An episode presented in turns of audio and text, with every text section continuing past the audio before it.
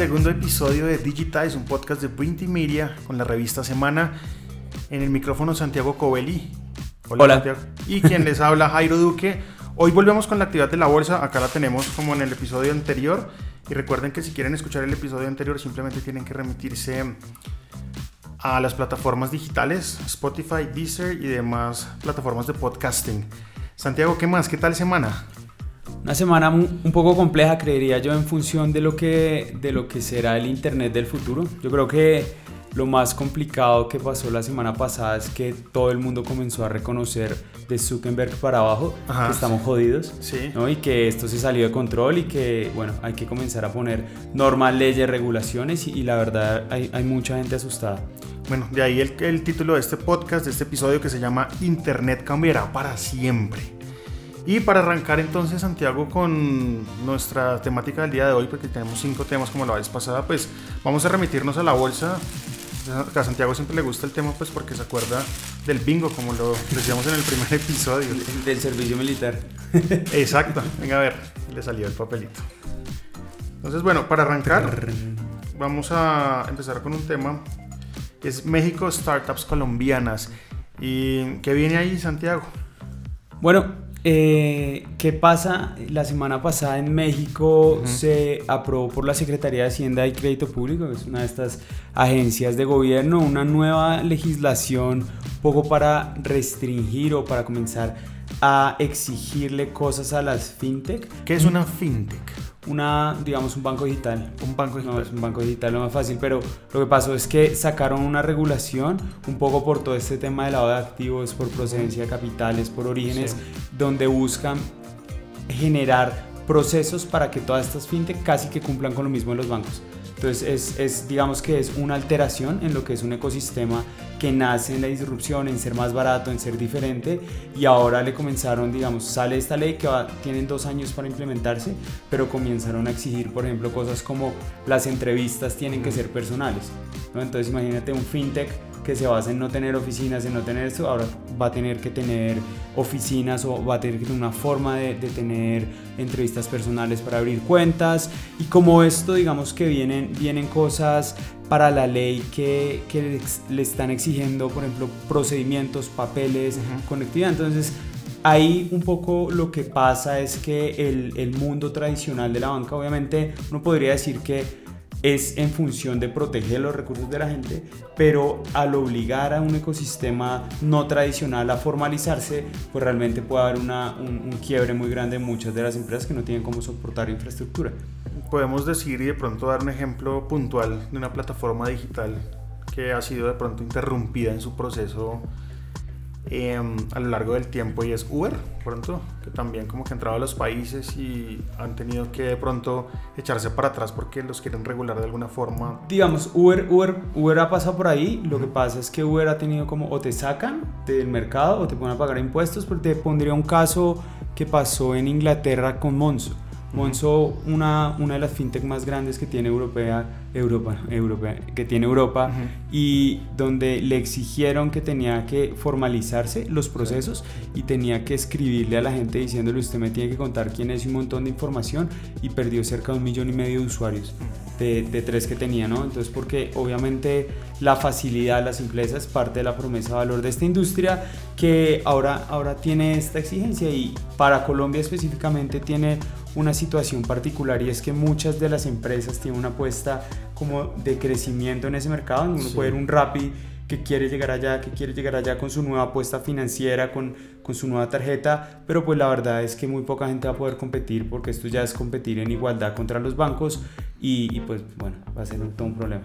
Entonces, ¿qué va a pasar ahí realmente con las empresas que traen un ecosistema digital nativo y quieren de pronto nos, nos, conectamos un poco con la idea de la semana pasada que hablábamos que la, la, revolución ahora viene desde la industria. Entonces ya no van a ser externos a la industria los que tengan la capacidad de hacerlo, sino realmente va a ser la industria la que va a entrar en, este, en esta segunda fase de revolución e innovación, donde, donde seguramente va, va a verse como ellos van a como tomar ese espacio que no puedan coger los fintech. Ok, bueno, vamos a ver qué, qué va a pasar con esto. Y recuerden que para suscribirse a un mail que estamos enviando semanalmente cargado de información interesante con todas estas noticias, pues deben suscribirse en las notas del podcast o entrando a nexthuman.com. Ahí tienen. Oiga, Santiago, ahí como para pa, pa romper el hielo un poquito, ayer Matrix cumplió 20 años. Have you ever had a dream, Neo, that you were so sure was real? If you were unable to wake from that dream? How would you know the difference between the dream world and the real world? It's the question that drives us, Neo. Sí, me la vi, de hecho, por ese tema me la vi el sábado. Pero ¿cómo así, que, así que por ese tema me la vi? ¿No se la había visto? No, no, pues obvio me la había visto como unas 200 ah, veces cada una. Pero, pero la verdad es que me sorprende el, la, lo actual que es. Me sorprende la, la, visión que es y si la, uno la trae a esta época moderna, tanto en calidad de la película como en narrativa de la película, es completamente de hoy. Digamos. O sea, el que no se la haya visto, pues muy invitado a verla. Los hermanos Wachowski se adelantaron como 20 años en narrativas y yo creo que hay un antes y un después del cine en temas de Matrix, creo yo. Y, y, y, sobre todo trae una, creo que trae una, una idea muy interesante y es qué pasa el día que los computadores o las máquinas realmente puedan hacer las cosas mejor que nosotros. O sea, es, es, es un mundo donde uno, uno plantearía un escenario de, ok, si este mundo donde vos estás conectado allá y literalmente estás en un mundo perfecto, ideal, porque las máquinas lograron hacerlo todo, ¿sería un mal escenario? ¿Un buen escenario? Es una pregunta para dejar abierta ahí. Y la pregunta es, ¿está pasando en este momento?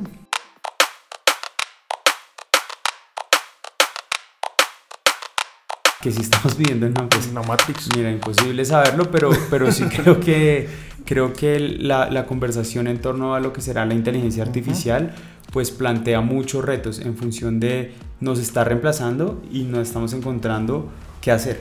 Creo que esa es una de las cosas y creo que ser creativo no es suficiente. En el que no ha visto Matrix y escuchado este podcast, pues es una película recomendada, son, es una trilogía, tres películas que tienen que ver.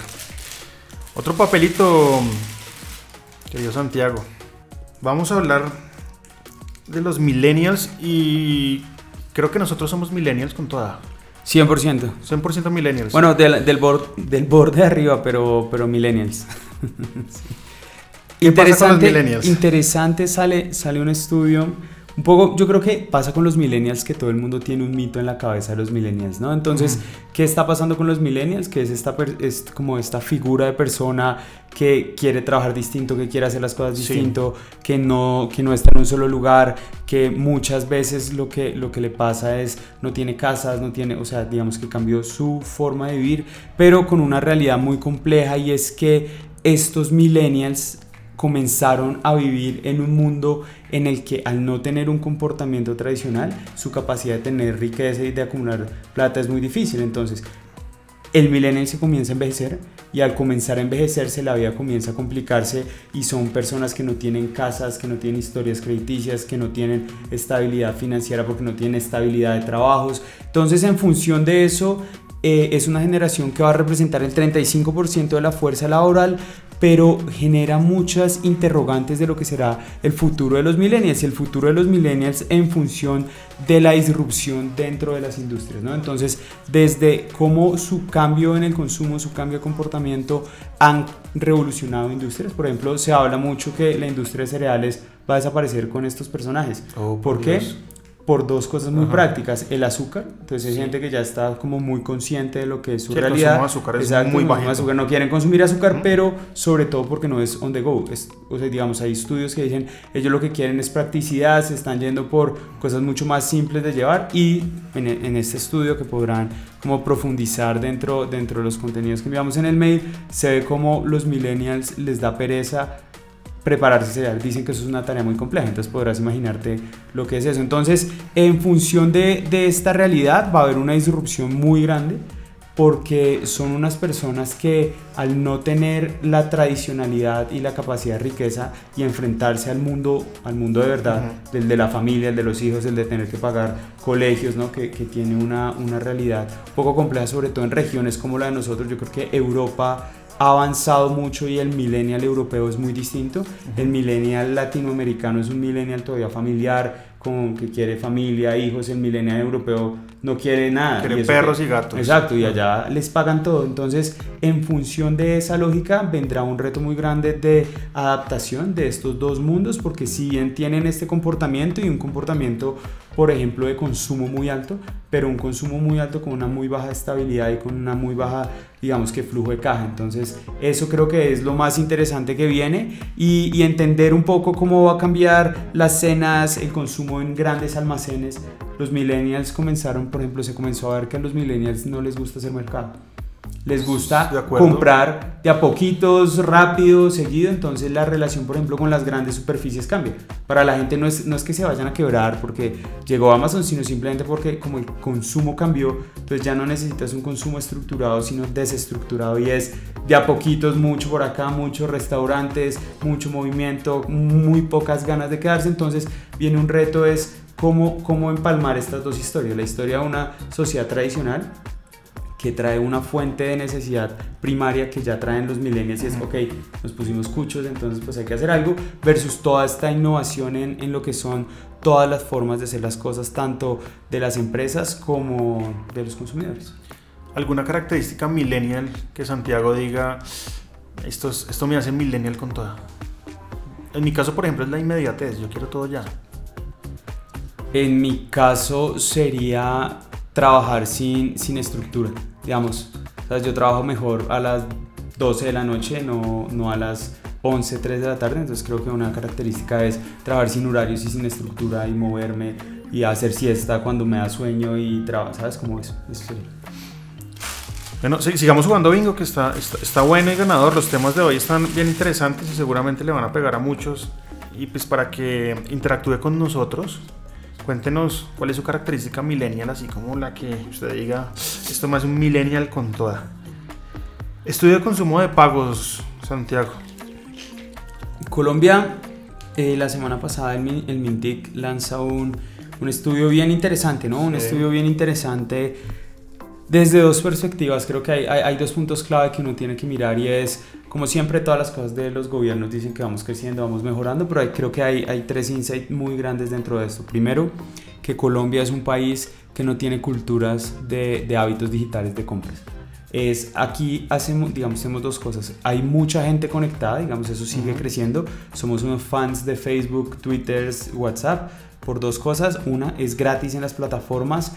Dos, somos chismosos. Creo que esa es la, la teoría más grande. De hecho, creo Sí. que somos el tercer país que más consume redes sociales en el mundo Ok. digamos, en, en promedio de personas que entran. Pero que viene en este estudio? Viene una cosa que es compleja en mi opinión. Solo hay 2.400.000 colombianos comprando directamente en digital. Eso quiere decir que tengan un, hábito de consumo digital y es compras, pagas, vives en, dentro del ecosistema. Entonces estaríamos hablando de 2.4 millones de 45, no sé cuánto terminó el DANE, que ahora somos 43, 45 millones de colombianos y eso es muy preocupante. ¿Por qué es muy preocupante?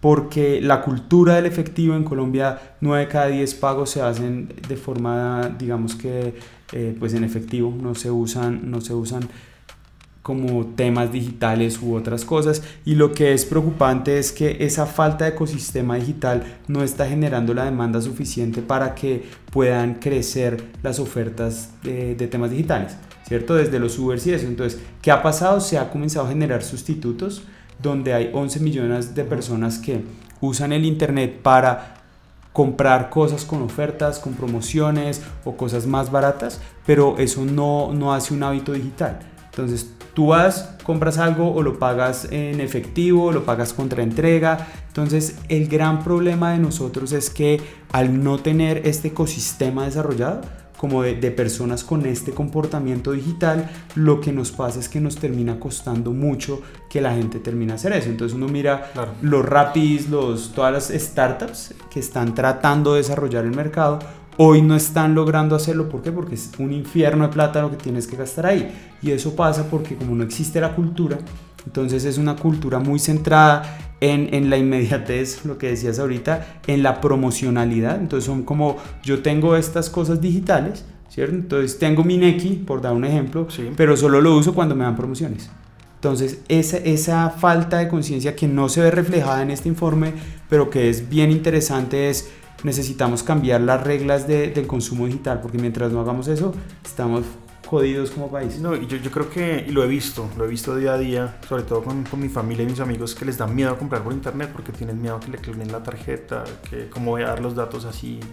Claro, entonces terminan es adoptando el efectivo. Entonces somos un país que en el que uno puede ver, en el único país del mundo donde Uber hace una publicidad en el tiempo diciendo ahora Uber se paga en efectivo o puedes manejar tu efectivo. Claro. Ah, Uber, tú no puedes pagar en efectivo No, en ya otros sí. países, ahora sí. Sí, hay muy pocos, hay muy pocos. Pero todo es- naces con la necesidad del tarjetas, colombiano. Todo es digital y además eso tiene, el, el- el efectivo tiene un costo muy alto para la sociedad sobre- por la informalidad y por el costo del gobierno. Entonces, mientras, mientras no cambiemos la lógica de narrativa país que sobre eso, vamos a estar afectando a los emprendedores o al, o al ecosistema digital, a las empresas que se digitalizan porque salen y no hay mercado, entonces les toca irse por el mercado como por un- una fusión intermedia, Sí. pero es como si tú tuvieras lo, lo- lo peor de todos los mundos.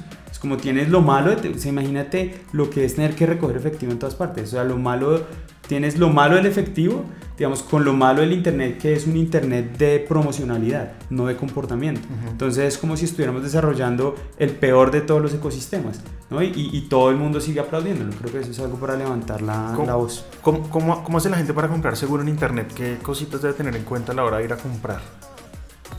Mira, yo creo que es, es, es simplemente ser consciente, creo que yo, es- ese es el punto. Cuando tú entras a un lugar que conoces, que sabes que es, o una aplicación reconocida, sea un Uber, sea un Rappi, sea cualquiera, o entras a un Falabella, un éxito.com, algo que tú conozcas que, que sea verídico, ahí automáticamente ya estás en ecosistemas seguros, porque las pasarelas de pago son realmente seguras, o sea, dentro, entre las tarjetas, los bancos y eso, ahí hay un ecosistema seguro. El gran problema de la gente es que la gente no es consciente de, de sus comportamientos digitales. Eso le pasa con los fake news y los pagos. Entonces te dicen cualquier cosa y le crees. Te llega un mail donde te dicen, oye, no, esta promoción ya mete tu tarjeta acá y te vas a ganar el 50%. Entonces no dice éxito.com, sino dice éxitos.com y ahí se te va tu tarjeta. Entonces yo creo que es un poco más conciencia de- del comportamiento que uno tiene digital, más allá que, que sea un ecosistema. Yo creo que la, la seguridad más compleja es esa. Ya que hayan cosas más, más profundas, digamos, como en el mundo de la ciberseguridad, claro, existe, pero la gente la roban por pendejadas. Bien, Pasa en la, pasa en la real, pasa en la parte digital también. Entonces es importante lo que dice Santiago, tener conciencia que está, entrando a una página como el éxito, éxito.com, falabella.com.co, pues esté consciente que está entrando a un sitio Es- seguro. Es, es revisar. Es y como- hágale. Es como si tú entraras a una tienda. ese- Tú entras a una tienda, ¿no? Y en esa tienda hay un señor que se ve como feo, la tienda es oscura, todo está mal, el datáfono está lleno de pegante. Entonces tú dices, ah, sí, coge mi tarjeta. Pues no, es, es simplemente tomar conciencia. Es lo mismo que pasa con los fake news. O sea, si, si no viene de una, de una fuente, de una fuente como confiable, si no tiene plástico, pues hágale. Y la otra es actívele todas las cosas a su celular. O sea, hoy ya llegan Huella. mensajes, ¿no? Y no, y sobre todo mensajes de texto y todas estas vainas. Entonces, uno ya puede tener en el celular un mensaje de cada cosa que pasa. Y si ve una transacción que está rara, pues Ah, ok, activar las ¿sí? notificaciones cuando se haga un débito automático de su cuenta del banco, que le llegue a su a- al celular con un mensaje de texto, de esa forma usted está tranquilo que no se está usando su tarjeta en otros lados.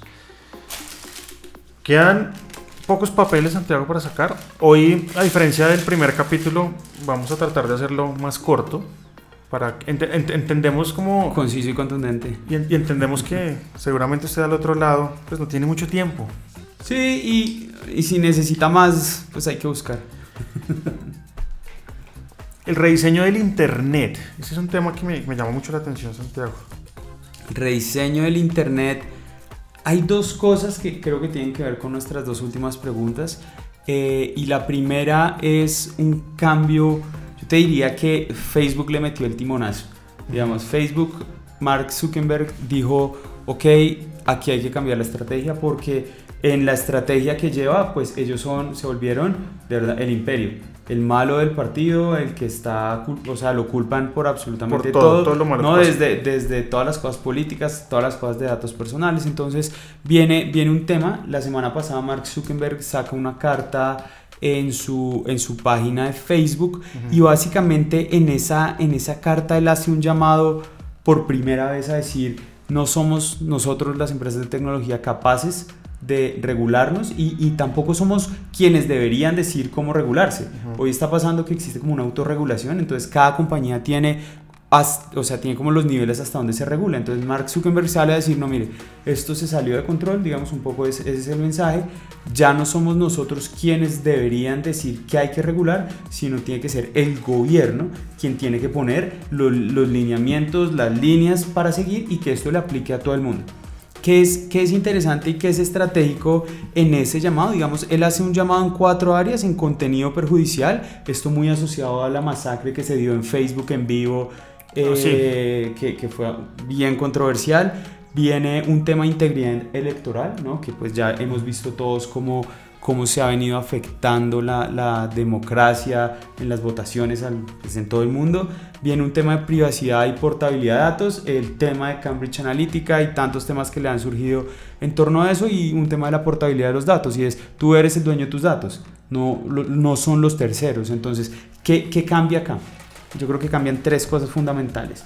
Uno, cambia es, aquí todos somos responsables, digamos, es, señores, esto no es mi problema, esto es un problema de todos. Entonces yo creo que ahí él, él genera una co coparticipación tanto de las otras empresas de tecnología como el gobierno. Es decir, aquí dejen de decir que yo soy el culpable, aquí tienen que comenzar a ponerse todos en la misma mesa. Entonces yo creo que eso es un cambio importante que, que él dice, creemos unas mesas donde nosotros queremos participar, pero que sea el gobierno el que diga, eso quiere decir que el gobierno sea el responsable de, de esa regulación. Cambia eso por un lado. ¿Qué trae eso como consecuencia?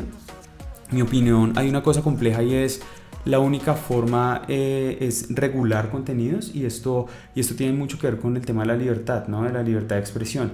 Y es hasta dónde va tu capacidad de libertad de expresión versus lo que puede ser un gobierno. Entonces, ¿quién, quién es el que va a decidir qué está bien y qué está mal? se hablaba de un Internet libre, la gente, la gente que promueve el Internet libre está colapsada con todas estas cosas, porque la única forma al final va a ser regularlo, y regularlo es, no, entonces tú no puedes decir A, tú no puedes decir B, y el problema es que los algoritmos que tendrán que diseñar estas grandes plataformas, pues imagínate eso, entonces imagínate unos grandes algoritmos que solo van a poder manejar ellos con unas reglas ahí, entonces yo creo que ahí eso va a resignificar el Internet, le va a entregar mucho poder a los gobiernos, Vamos a ver cuál es, cuál es ese equilibrio, pero, pero definitivamente pues ya se vio que el problema no fueron capaces de manejarlo. Y, finalmente lo otro que tiene que ver mucho con lo que es el modelo del Internet, el modelo del advertising y sobre todo la capacidad de las compañías de tener tu información. Entonces creo que viene también un cambio de, en, el manejo de la propiedad de la información. Es Jairo es el dueño de sus datos, no es el resto de compañías y Jairo ve y las compañías le tienen que pagar a Jairo y, esa relación con la data pues es otro de los grandes cambios que, que cambiarán todo, pero son las reglas básicas del Internet. Y creo que un punto básico ah, para decir que se salió de control todo este tema es que la gente no es consciente de lo que está consumiendo, es decir, ven una noticia, que en este caso pues sería fake, y la comparten sin ni siquiera leer o corroborar la data. Claro, yo, yo entiendo pues que no todo el mundo tiene el tiempo para hacerlo y lo que hacen, lo que quieren es inmediatez de la información. Venga, yo comparto esto que está buenísimo. Se salió 100% control. Este, este es un mundo que entre, entre lo que se llama la posverdad, digamos, ¿no? es, que, es que es inviable que uno diga que es que ahora vamos a vivir en un mundo donde es todo falso, ¿no? Pues imagínate la dimensión, la dimensión del problema que tenemos. Y, y, en eso sí creo que hay que darle la razón a Zuckerberg. Él no es quien debería regular esto. Esto tiene que ser una cosa global donde, donde hayan unos principios lo que pasa es que esos principios pasan por la censura. O sea, es hasta dónde y quiénes pueden pasar y quiénes no pueden pasar y hasta dónde un algoritmo va a decir como no, esto, esta palabra me sale, Jairo la dijo, pues está bloqueada. imagínate que Google, por ejemplo, cogiera y dijera no, Jairo no puede volver a salir.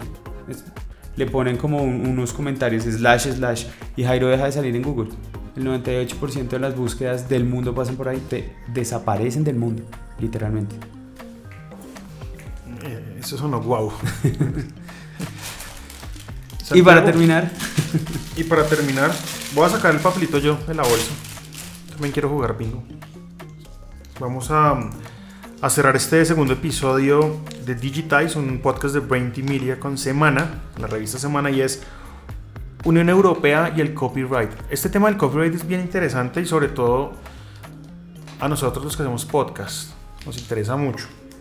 Yo creo que viene también de este, de este gran cambio del Internet, polémico como nada este artículo, y te lo voy a decir por qué es tan polémico. Es tú te casas mañana, ¿cierto? Y en, toda- en todos los matrimonios pasa algo. Tú seleccionas con tu esposa una canción que te fascine y esa es la que baila, ¿no? Sí. Entonces, ¿por qué es tan grave esto que va a salir?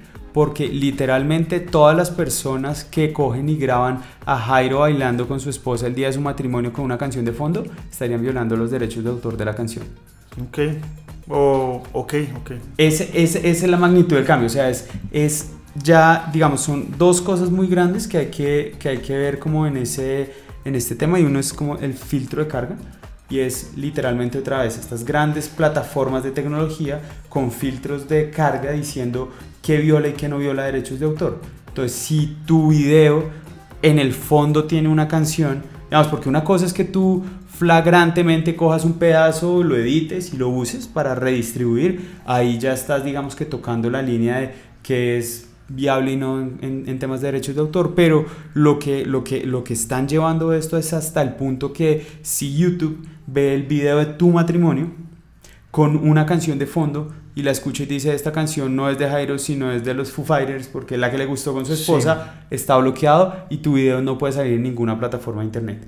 Eso es uno de los temas, digamos que más complejos que vienen dentro, dentro de esta iniciativa que es actualmente- el filtro de carga. Actualmente el, el video de matrimonio de Jairo Duque está colgado en YouTube y tiene una canción de The Killers. de The Killers, entonces ahí estarías infringiéndolo. Entonces lo primero que va a pasar es que te lo van a borrar, seguramente para Una personas reclamación. naturales te aparece el letrero, usted está violando derechos de autor, se acabó su video. Pero pues más allá de eso, entonces viene toda la parte de el que es el otro tema y es como el impuesto de enlace. Y tú sabes que el Internet se desarrolló con el principio de compartir, o sea, lo que hace que el Internet funcione es que la gente redistribuye información. Sí, claro. Entonces, el principio de compartir, que es el segundo, como ese segundo componente polémico, viene asociado a si tú compartes un contenido que es de un tercero, ¿no? Tienes que pagarle. Entonces tú, Jairo, no podrías coger y subir un podcast sin, digamos, que reconocer que hay una autoría y en, y en muchos casos si, si tú te estás usufructuando de un canal, digamos, tienes un canal de LinkedIn que te gusta poner artículos para que la gente lo vea y eso te está generando plata porque eso es tu perfil, ¿cierto? Pues tendrías que estar pagándole a The Economist, al MIT, a todo el generador. Entonces, Pero, si, ejemplo, si- pero si en este caso el video del matrimonio no genera ingresos, sino que es un video para, Em, para que la gente No, porque ese es el otro, o sea, son dos componentes. O sea, la- el primer componente son los filtros, Ok. ¿no? Entonces, ese es el que te afectaría. El segundo es El lo de que- impuesto. el, el de impuesto, que es el enlace, el impuesto enlace se llama específicamente. Entonces, eso serían las dos cosas. Plataformas como Google News no podrían existir. Digamos, sería un híbrido mucho más cercano a lo que acaba de lanzar Apple Con con, su Apple nuevo Plus. tema de Apple News, pero, pero la verdad es que, mira que son, son normas que lo que hacen es que ponen en cuestión los, como los pilares del Internet, la base del Internet, y eso es lo que está pasando. ¿Qué se sabe hasta ahora? Ya se aprobó.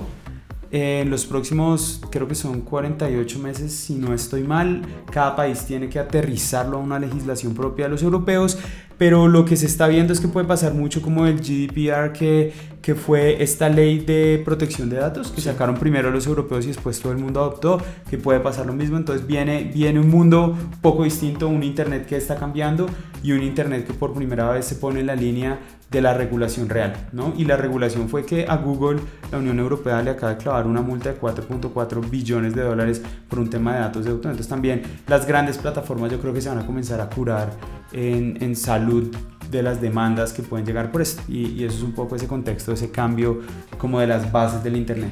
Para, para la persona que navega en internet al día a día normal, que visita las páginas que le gustan y que consume contenidos, para esas personas, ¿eso qué significaría?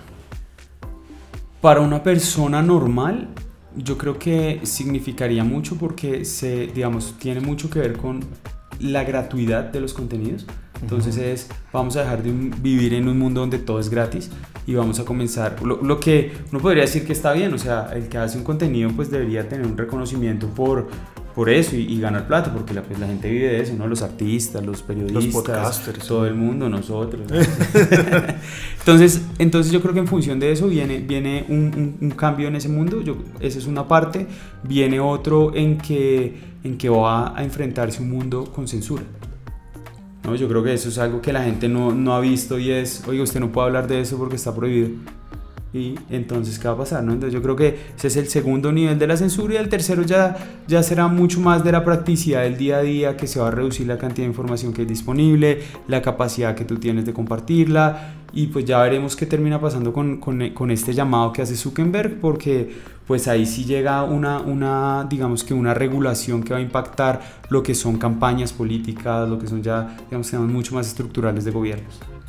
Bueno, que, y definitivamente en Internet ya estamos viendo que casi, yo creo que el 60% de los contenidos que consumimos pues los estamos pagando, ¿no? Estamos hablando de Netflix, lo pagamos, Spotify, Deezer, cualquier plataforma para escuchar música, ahorita vamos a pagar por yo creería, eh, leer noticias. Yo te diría que es como no, hoy, hoy no estamos pagando por conocimiento, estamos pagando por entretenimiento. Sí. Entonces pagamos por lo que nos entretiene, entonces que sería música y, y películas, pero el resto de cosas no las pagamos. Y, y, una de las cosas que pasa es que la gente cree que eso tiene que ser gratis y pues la verdad es que pues no, producir contenidos también, también involucra ciertos costos, ciertas, pues ciertos procesos que, que, que cambiará, digamos, la forma en que la gente, y no sé si vamos a pasar de un mundo sobreinformado a un mundo desinformado, pues por la simple pues porque no tenemos cultura para con eso. Bueno, hoy fue, hoy fue más que todo un, un, episodio como para pensar, ¿no? Dejar ahí una semillita en la cabeza de todos los que escuchan este, este podcast, ¿no? Sí, eso es un poco lo que está pasando a grandes rasgos con el Internet que, que mucha gente tiene preocupado y que hay que reflexionar sobre el tema. Bueno, estaremos siguiéndole la pista a todo lo que está pasando con el Internet en Digitize, un podcast de Brain Media junto a, la revista Semana. Y Santiago, pues que tenga una feliz semana, que la pase bien. Tenemos redes sociales ya, podemos decirle a la gente váyase a este perfil de Instagram o todavía no. Todavía no, personales. Personales, ¿cómo es? ¿Cómo, Coveli.xyz en Instagram y Santiago Coveli. Pero muy rápido, entonces la gente no lo alcanzó a notar. Coveli, C-O-V pequeña doble L y latina, punto XYZ. Ahí está. En Instagram o Santiago Coveli LinkedIn. Bueno, ahí Santiago estará compartiendo todo lo que tenga que ver con este podcast. Eh, para el próximo episodio vamos a hacer unas historias de Instagram para que la gente vea cómo lo estamos grabando. Y por la revista Semana estará saliendo todo este contenido.